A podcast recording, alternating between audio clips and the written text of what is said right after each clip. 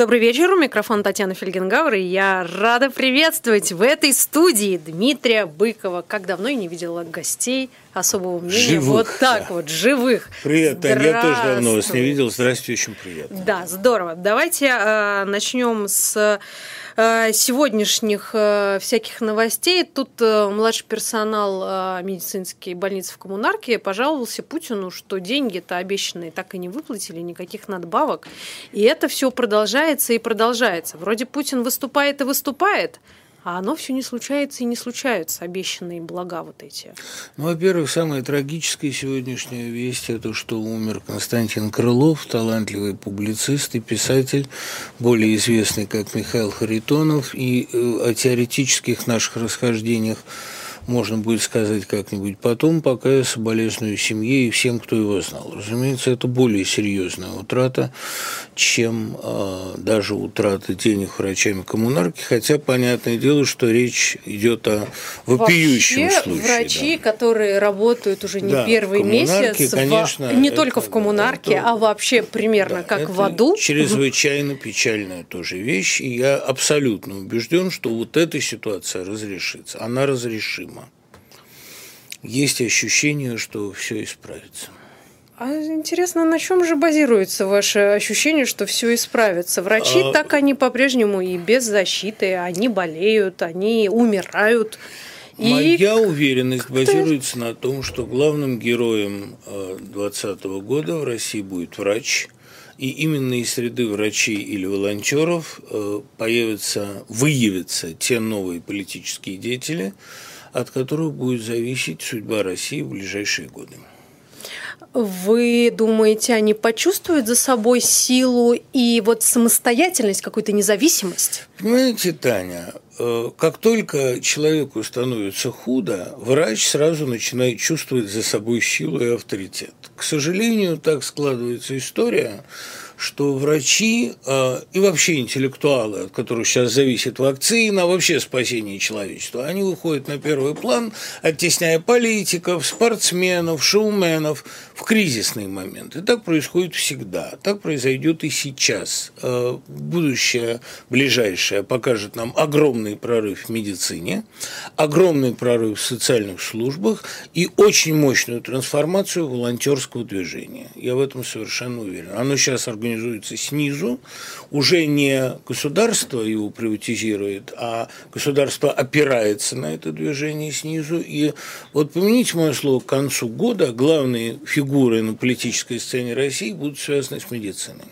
А, Как вы считаете, почему а, власть не пытается, ну не то чтобы заигрывать, но как-то а, э, и даже не возглавить, но воспользоваться вот этой силой? Потому что, ну казалось бы, помоги врачам, Jam. Покажи им, что ты как государство о них заботишься не на словах, как мы это слышим уже третий месяц, а на деле, что врачи не, не должны там в наволочке одеваться, чтобы защититься.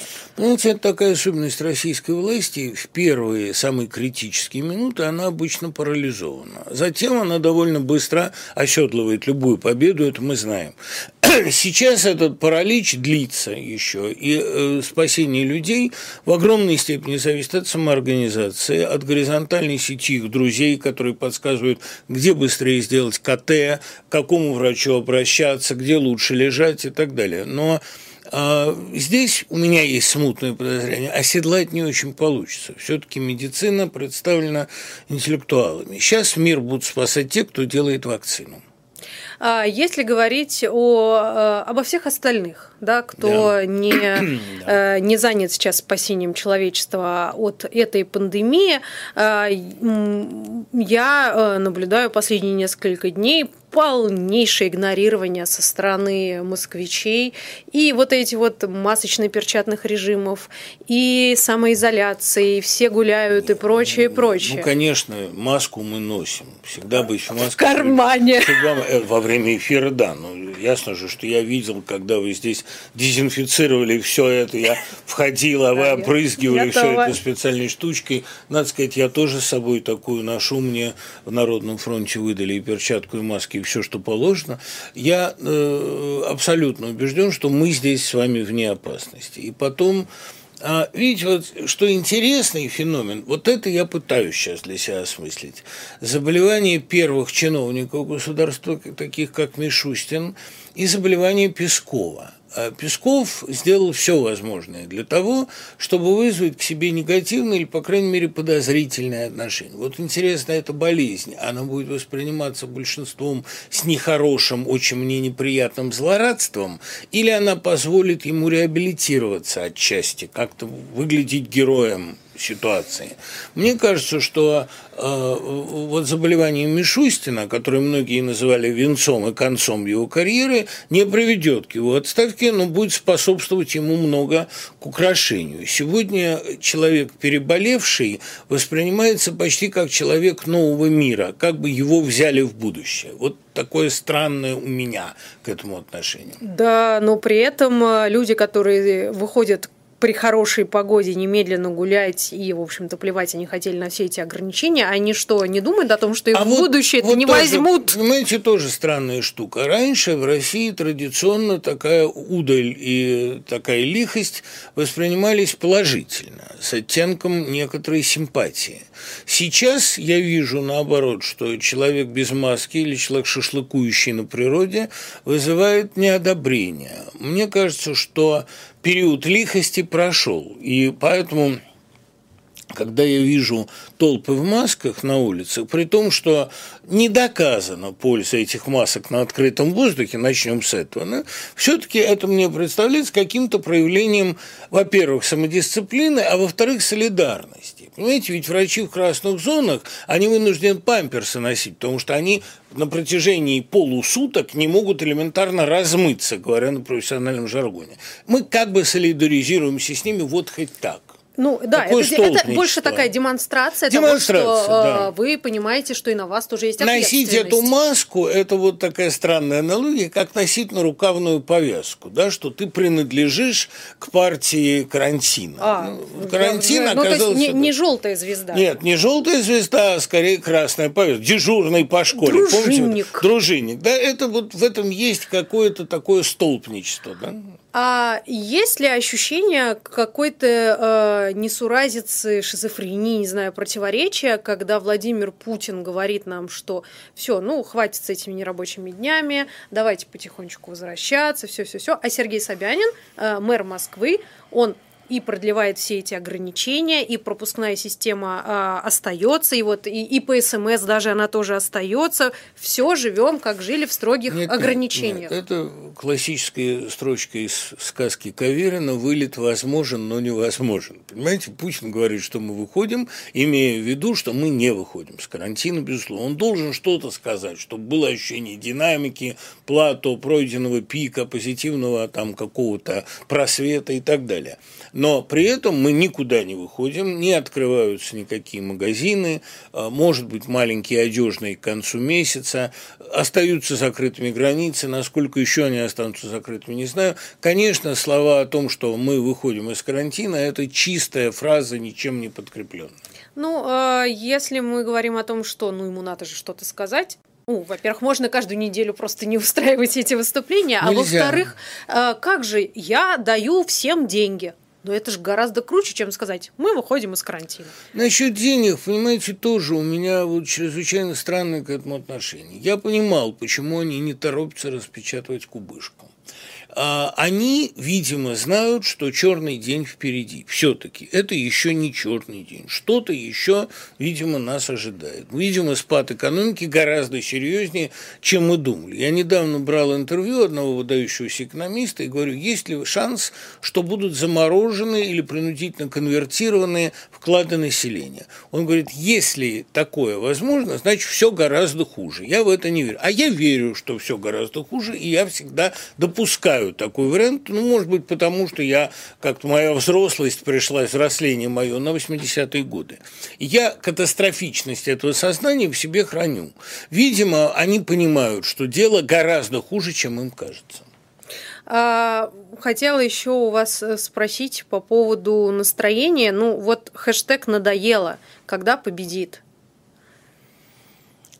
То есть, когда э, ненависть к карантину пересилит страх смерти? Э, страх штрафа для начала. Страх штрафа, я думаю, она пересиливает уже. А страх смерти нет, поэтому огромное количество людей продолжит оставаться на самоизоляции. Тут, Таня, понимаете, в чем дело? Ведь Человек очень инерционная система. Он очень быстро привыкает, особенности российский человек. Он феноменально адаптивен. Вот казалось, что невозможно, еще вчера казалось, что невозможно жить без каких-то выездов в другие города или за границу, что невозможно жить без кафе, без общения на улицах, да, там с поездками на дачу, с кучей предосторожностей. Оказалось, можно. И больше того, можно не ходить на работу, и подчеркну, хочется не ходить на работу. Человек очень быстро привыкает приводит к состоянию лености, к изменению темпа жизни. И я вот сейчас уже думаю, а как хорошо, черт побери, давать уроки на изоляции. Какое наслаждение. Это Не если нужно... есть работа на изоляции. Да это если а есть. жрать-то ну, хочется, нет, ну, если нет Богу, работы. Ну, Тань, ну у нас она есть. У нас ее даже слишком много, потому что у учеников прибавляется. И ужас в том, что мне больше стало нравиться общаться с ними дистанционно. Я могу не устанавливать порядок в классе, не ходить по рядам, проверяя, кто тычет пальцами в гаджет, а кто не тычет. Все тычут, и это нормально.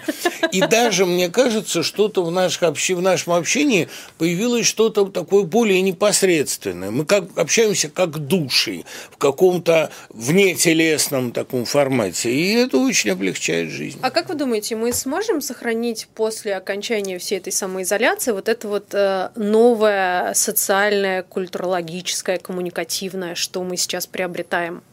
Мы не просто сможем ее сохранить. Я сильно подозреваю, что кинотеатры так и будут пусты. Они и были пусты перед этим. Насчет хождения в театры, я вот не знаю, мне для того, чтобы пойти в театр, всегда требовалась уверенность, что я эти три часа проведу хорошо. Очень мало театров, которые мне могут дать такую уверенность. Я почти уверен, что дистанционный спектакль станет одним из самых модных жанров. Как раньше в СССР телеспектакль, да, вот э, театру микрофона и прочее. Мне кажется, что очень многие вещи, которые оказалось можно делать дистанционно, вряд ли вернутся в такой форму. Больше того, я уверен, что и в кафе вряд ли будет ходить много народу, потому что заказать как-то проще. Еда приходит в гости. Опять же, если есть деньги. Это а... если есть деньги, конечно. Но а... если там я, я, я все-таки исхожу из того, что большинство э, работающих людей вернутся на работу.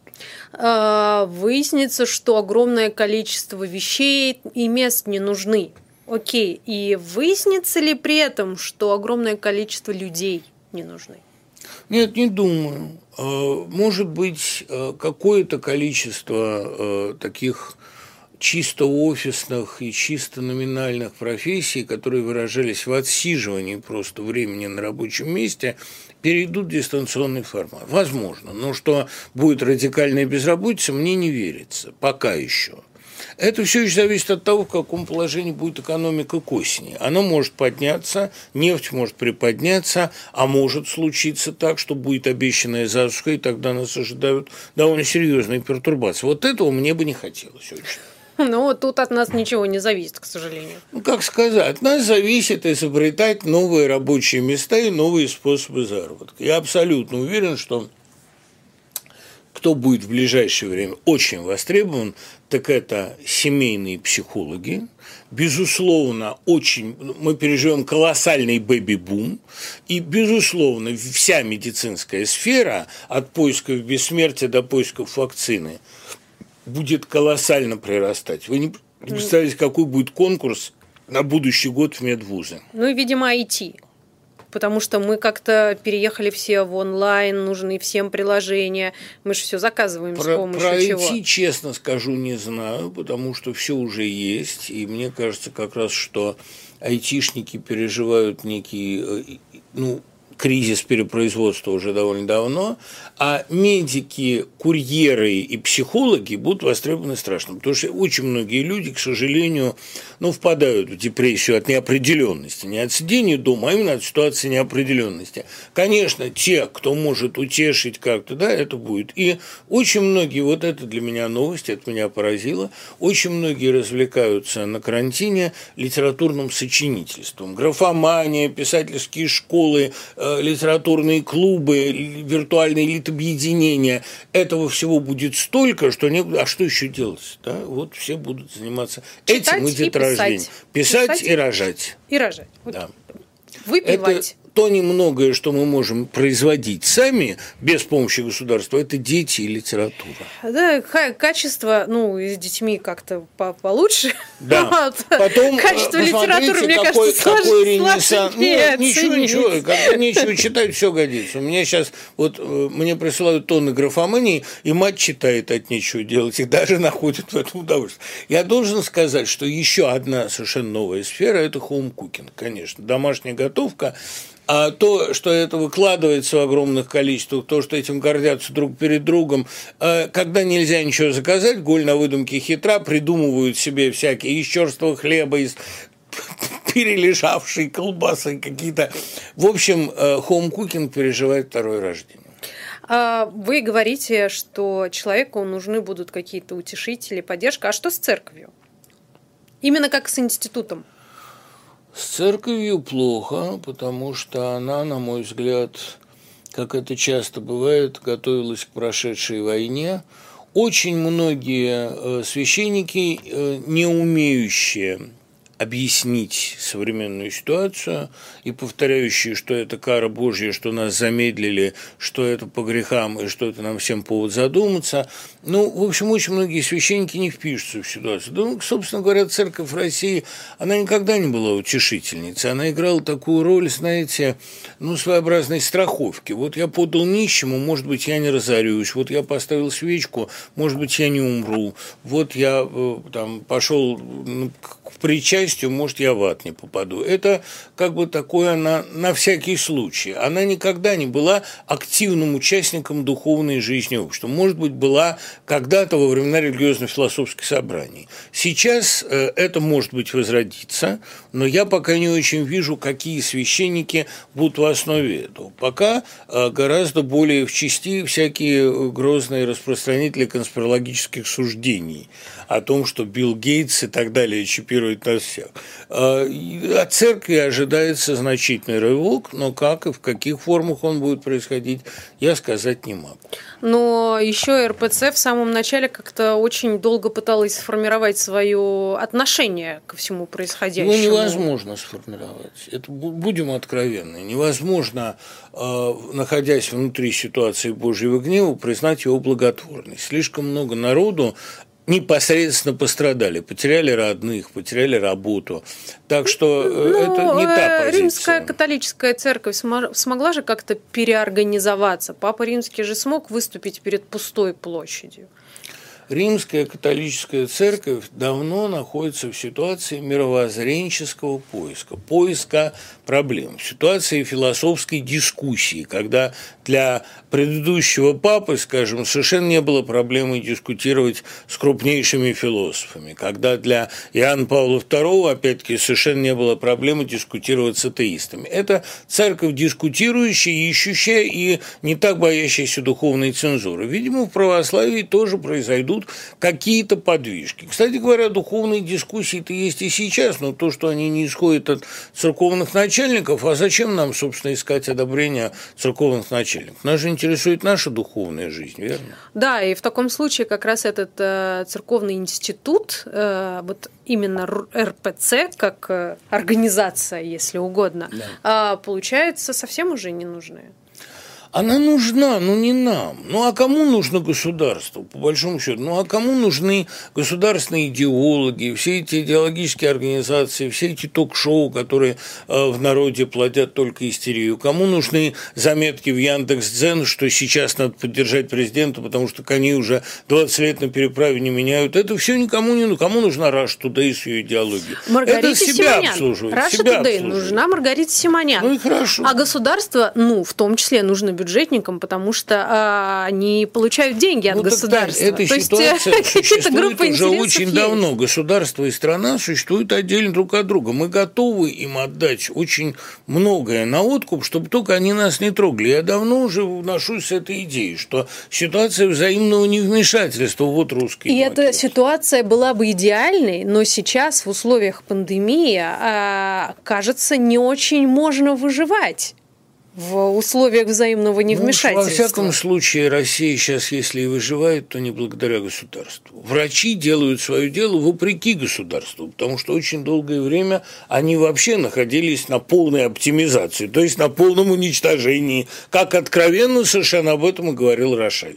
У нас очень долго была ситуация, когда интеллектуалы, наука, медицина находились в полном небрежении, в таком же небрежении находилась школа, а сейчас выяснилось, что учителя учителя, умеющие занять детей на удаленке, необходимы, иначе родители сходят с ума. Постепенно стало немножко как-то, благодаря этой дикой ситуации, я никогда не буду ее благословлять, но благодаря ей постепенно вышли на первый план люди, которые действительно нужны. От государства нам нужно одно, чтобы оно не мешало. Но да, пока что э, то, с чего, собственно, я и начала, медицинские работники, они от государства видят ничего вообще? Нет, я уверен абсолютно, что э, в ближайшее время дистанция между обществом и государством станет больше, а дальше Россия постепенно научится существовать независимо от этих людей. Я даже, в общем, не возражаю, чтобы им отдать большую часть природной ренты, рублевку, ну, уже Кремль. забрали. Пусть, пусть. А э, только чтобы не лезли. Потому что когда российскому государству надоест мешать, когда оно занимается самоспасением, народ показывает чудеса и самоотвержение, и изобретательность, и интеллекта. Главное, чтобы не лезли.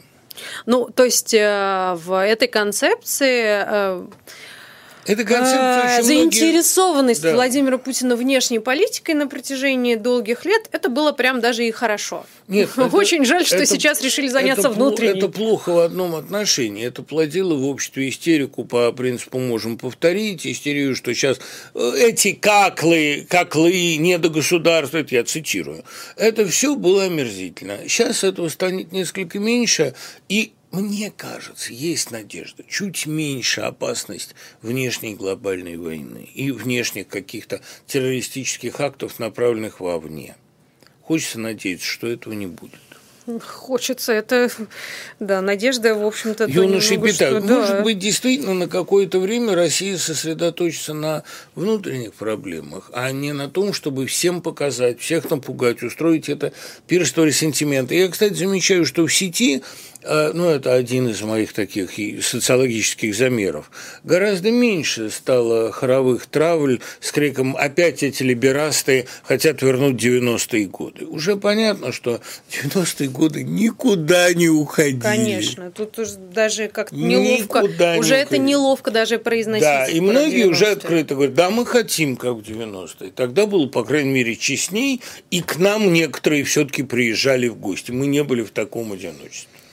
Ну, с другой стороны, э, если посмотреть, что происходило вокруг 9 мая, кажется, что вот прям до последнего не хотели переносить парад, отменять парад. Это, ну, такой удар Нет, сильный. Ну, то, что, то, что его э, не провели, это значит, что все-таки Александр Лукашенко остается последним мастодонтом Европы. Нам есть куда падать, куда расти. Я даже, в общем, несколько им залюбовался в это время. Он повел себя стилистически очень последовательно. Прекрасно есть цельность, и он показал, что для него по-прежнему за ценой никто не постоит. Мы готовы положить любое количество народу, лишь бы доказать, что мы прежние. Он в этом смысле молодец, удалец. Мы сейчас прервемся ненадолго. Это особое мнение Дмитрия Быкова. И про э, День Победы, и про Александра Лукашенко еще продолжим. Оставайтесь с нами. Э, буквально через 4 минуты вернемся. Мы продолжаем. Это особое мнение писателя Дмитрия Быкова. Э, вот про Александра Лукашенко еще хотела э, у вас спросить. Ну, это как же Владимир Путин такое допустил? Ну, как так, же так? Я думаю, что есть вещи, которые решает пока еще не Владимир Путин все-таки. Что же нет рычагов влияния на Белоруссию у нас? Я думаю, здесь тот случай, когда себе дороже. Ну, а что так допустил? Может быть, ему наоборот нравится, что Лукашенко так его оттеняет. Долгое время Лукашенко был последним диктатором Европы, и многие говорили, все-таки Путин не Лукашенко. Потом это резко изменилось, и Лукашенко стал не только предпоследним диктатором Европы, но даже и, возможно, первым конформистом Европы. А теперь он опять доказывает, что нет-нет, эта расстановка сил хороша, и нам еще надо опять молиться на Путина, потому что после Путина будет хуже. А если говорить о тех выступлениях, которые раз в неделю мы видим, Владимир Путин по видеосвязи, вот это да. вот все это, то, что про него говорят, из, из бункера вещает, значит, зум-вечеринка. А, если вы следите за а, тем, какие слова он выбирает, а, у него, как мне показалось, от раза к разу все, э, все новые и новые какой-то он пытается найти стиль. Вот вчера вообще уже было родные мои.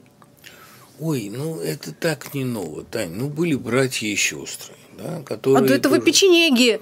Ну, печенеги Какая? Это просто был путь от печенегов до родных. Послушайте, он всегда отвечает, что он не оратор. Это не главная его задача. Его главная задача делать так, чтобы население чувствовало себя безопасно. Оно все равно не чувствует себя в безопасности, но он все равно не оратор. То есть проблема в том, что понимаете, сейчас Путин может выглядеть сколь угодно блекло. Это совершенно не важно. Когда все закончится, на радостях, по инерции, он все равно будет провозглашен победителем коронавируса. Это не важно. И опять вокруг него сплотимся. Радость от того, что обошлось, понимаете, она в России традиционно очень сильно, и в мире тоже, но у нас особенно. То есть будет считаться, что поведение Путина было дозированным, строгим, рациональным, прекрасным. Уже сейчас платные пропагандисты пишут исключительно о том, как он, да, он не оратор, он не публицист, он не Макрон, он тихо сидит и работает ради нас с вами. Ну, простой вот наш, такой простой, как мы с вами. Он не умеет красиво говорить, умение красиво говорить традиционно считается атрибутом подонка. Он такой простой, чистый. И вот я уверен, что через год это все будет повторяться. Только это не будет уже никого особенно в России трогать. Э, ну, то есть а триумфально удастся провести голосование по изменению в Конституции? Очень может быть. А какая разница? От этого Вместе с парадом. Ничего не И парад пройдет, и бессмертный полк, и одновременно триумфально. Ну, парад, ареста решили совместить. Это цитата из советского кино уже очень утомили, хотя это прекрасная шутка Горина. Да, это будет обязательно обязательно. То есть то, что парад победы будет, и что это будет победа над коронавирусом и победа Путина, не сомневайтесь. А врачи, ну, с ними поступят, как всегда поступают, да. А некоторые репрессивные меры, выяснится, что кто-то из них неправильно спасал, не так себя вел, плохо подключал ИВЛ, они от этого самого воспламенялись.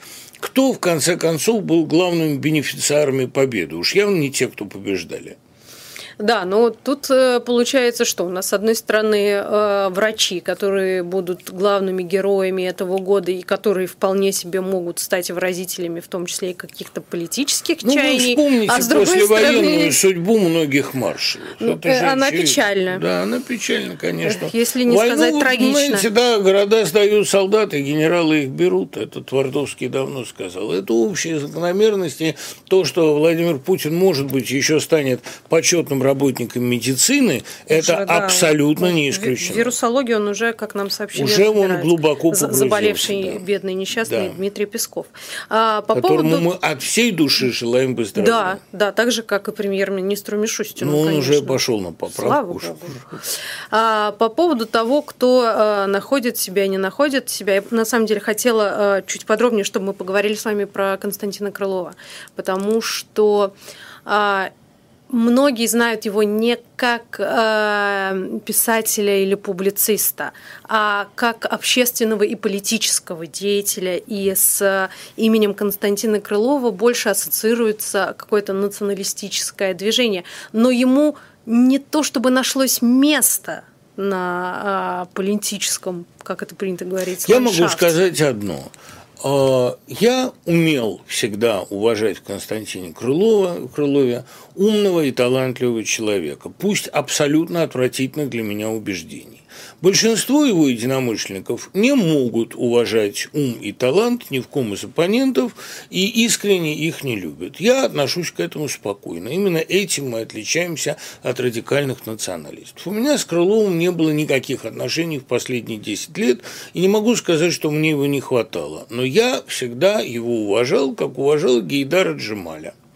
Вот двух этих масштабных лысых таких да, мыслителей, очень а, живиальных, очень гедонистических, при этом очень а, любящих умный и интересный разговор, А пока я э, с Крыловым общался, мне это общение нравилось. Разумеется, я не могу перешагнуть через то, что он говорил и писал. Но вообще всегда, когда человек умирает, это горе. А когда умирает человек умный, это еще и большая личная печаль, потому что процент интеллекта в обществе снижается. И, между прочим, именно от процента интеллекта зависит то, переживем мы эту пандемию с да, меньшими так потерями вот или нет. Да, так оказалось. Я, кстати, думаю, что Крылов, который начинал как математик, я думаю, что он с горечью относился к тому, что техническая интеллигенция, математическая интеллигенция, э, физики, они э, перестали быть национальной элитой и стали балластом. И это очень горько. Э, учитывая то, что генералы по привычке присвоят победу себе, а можем ли мы говорить о том, что никаких уроков не будет вынесено? Продолжит оптимизация, уничтожение а, здравоохранительной системы? Уроки будут вынесены с некоторой отсрочкой. Понимаете, какое дело? Мы все уже понимаем, что мы живем в постпутинской России. Россия путинская уже все, что могла, сделала. Всем, чем могла, нас удивила. Теоретически она еще может удивить мир глобальным катаклизмом. Но я надеюсь, что этого не произойдет. А повестка путинская, повестка первых десяти лет, путинских восьми, она была исчерпана уже тогда. А, сейчас мы явно живем в отсроченной реальности. Нам надо дождаться чего-то, чтобы произвести благие перемены. Сегодня Владимир Путин является уже не консервантом России, не сохранителем России, не собирателем России, а тормозом на ее пути. Но это, может быть, ему кажется, что это необходимо. Может быть, ему кажется, что при более быстром движении Россия просто не сможет поехать никуда. Но или развалится. Это всякое бывает. Но очевидно, что после путинской повестки уже наступил точно так же, как оттепель уже наступила в 46-м. Ее понадобилось тогда охладить постановлениями о журналах «Звезда» и «Ленинград». И был произведен вообще такой из трех постановлений музыкального, кинематографического, литературного очень масштабный залп. Мы Безусловно, э, будем сталкиваться после пандемии с некоторым политическим, э, культурным и даже, может быть, уголовным ужесточением. Это, безусловно, так. А что будет после этого, ну, это зависит от того, что будет в 2024 году, до 2024 года. Как долго Владимир Путин сохранится э, в качестве главной и единственной политической фигуры в России. Вот и все.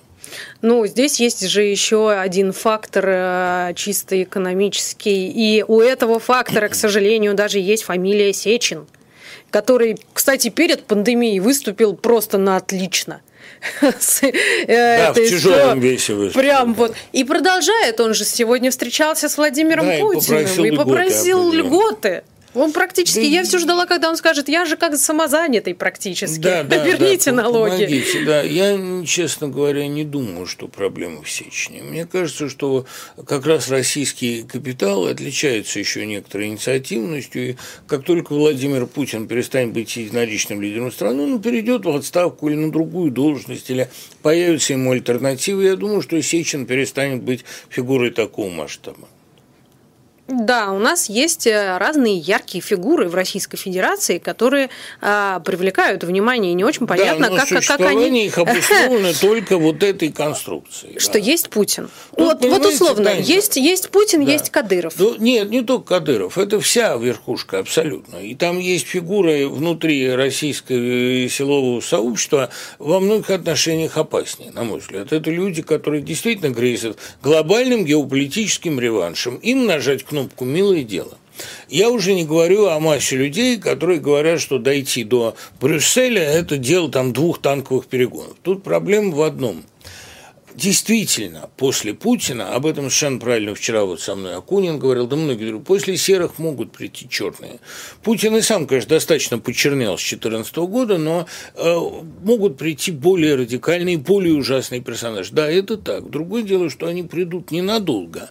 Но это недолго может стоить России очень дорого. Другой вопрос, что они окажутся уж точно последним искушением. Уж хуже них не будет, и после них начнется движение вверх. В конце концов, фашизм так долго бродил в крови, что может он проявиться и сыпью, может уже выйти и на поверхность. Тогда, понимаете, для того, чтобы опухоль иссечь, она должна сформироваться. Очень может быть, что такой ценой от этого вечно бродящего в крови соблазна придется избавляться.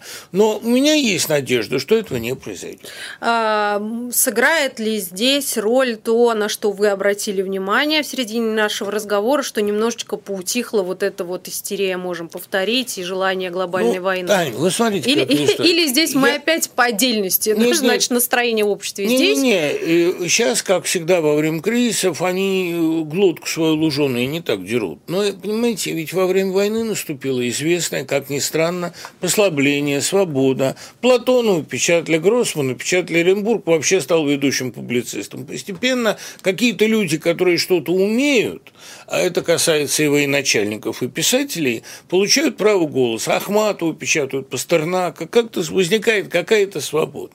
А потом им опять становится можно давить, топтать и загонять победителей в стойло. Это происходит. Но победители, ну, отложенно воспользуются этим опытом в 1955 году, условно говоря, 10 лет спустя. Ох, как они этим воспользуются. Они Даже нет, они воспользуются. Тут вопрос, что нас ожидает. Ожидает ли нас переформатирование умеренной косметической э, видеооттепели? Ожидает ли нас радикальная э, экономическая ломка и полный крах существующей власти? Ожидает ли нас плавный переход к либерализму? Мы этого сказать не можем. вкусное. Да, все такое вкусное, кроме вот этой бесконечной консервации, кроме бесконечного можем повторить и повторения. Все, кроме повторения, прекрасно. У меня, как и у Александра Янова, которого я, кстати, поздравляю с 90-летием недавним, есть ощущение, что это последнее искушение, последний такой соблазн.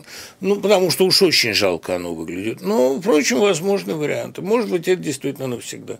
О, господи, боже мой. Давайте на этом закончим программу «Особое мнение» с Дмитрием Быковым. Кстати, политологический анализ продолжит Екатерина Шульман в программе «Статус» после 9 а часов мы вечера. в четверг, как всегда, да? в ночь Спасибо. Спасибо Большое.